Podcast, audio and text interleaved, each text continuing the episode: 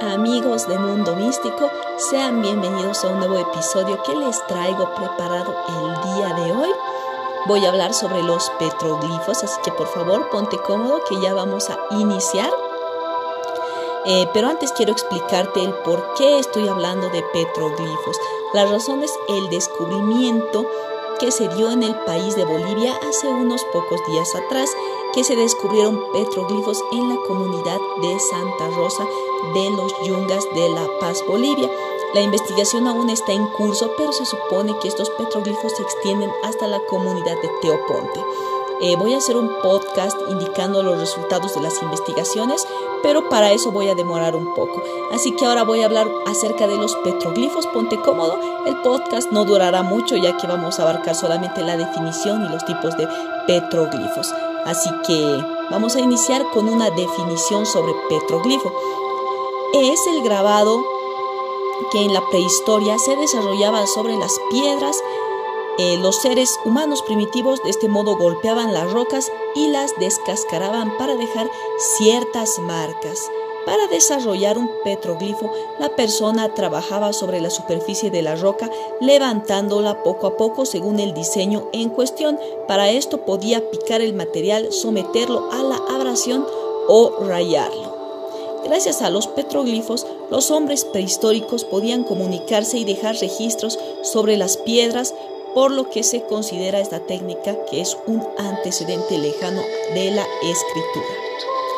Los petroglifos forman parte de lo que se conoce como el arte rupestre. Estas imágenes no se constituyen como un lenguaje ni implican un mensaje escrito, a diferencia de los jeroglíficos, las pictografías y otros métodos. Lo que hacen a los petroglifos interesante es cómo los humanos eh, utilizaron diferentes técnicas para mostrar su actividad diaria.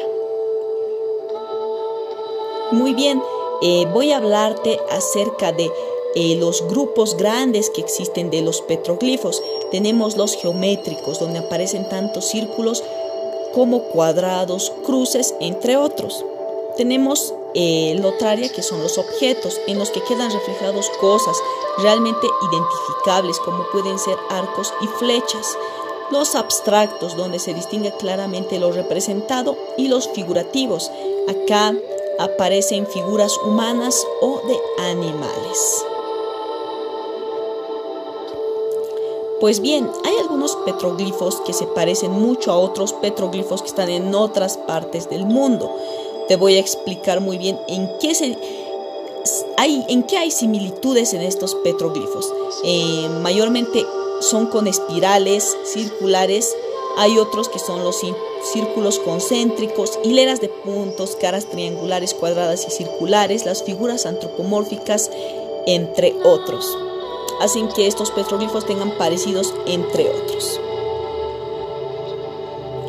Y bien, te voy a comentar eh, un poco más a grandes rasgos sobre las eh, técnicas que utilizaban las personas antiguas para hacer estos petroglifos. Eh, la técnica por percusión consistía en golpear una piedra contra otra piedra para crear surcos en la superficie rocosa. Se asemeja mucho a la técnica actual del cincel y el martillo. Eh, la segunda es la técnica por rayado, que consiste en usar el filo de una piedra para rayar la superficie. Y por último, la técnica por abrasión, que consistía en alisar la superficie frotando una piedra sobre ella para luego pulirla con arena y agua. Imagínate, debió ser un trabajo muy complicado, pero lo hicieron muy bien.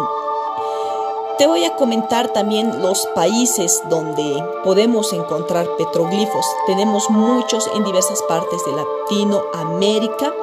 También tenemos en Jordania, en España, en Suecia, en Noruega, en Italia, en Camerún, en Libia, en Egipto, en África en general hay muchos petroglifos, en Venezuela, en Perú.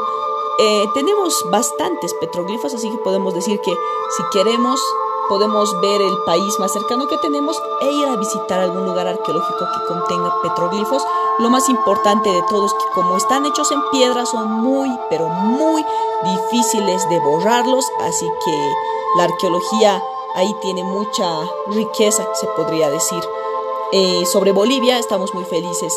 Yo como boliviana estoy súper feliz de que se hayan encontrado estos petroglifos en los yungas. Esperemos que se extiendan hasta Teoponte y si así fuera el caso, pues eh, saber cómo va la investigación, poder investigar más y tener mucha más riqueza arqueológica. Me encantó hablarte de este tema el día de hoy.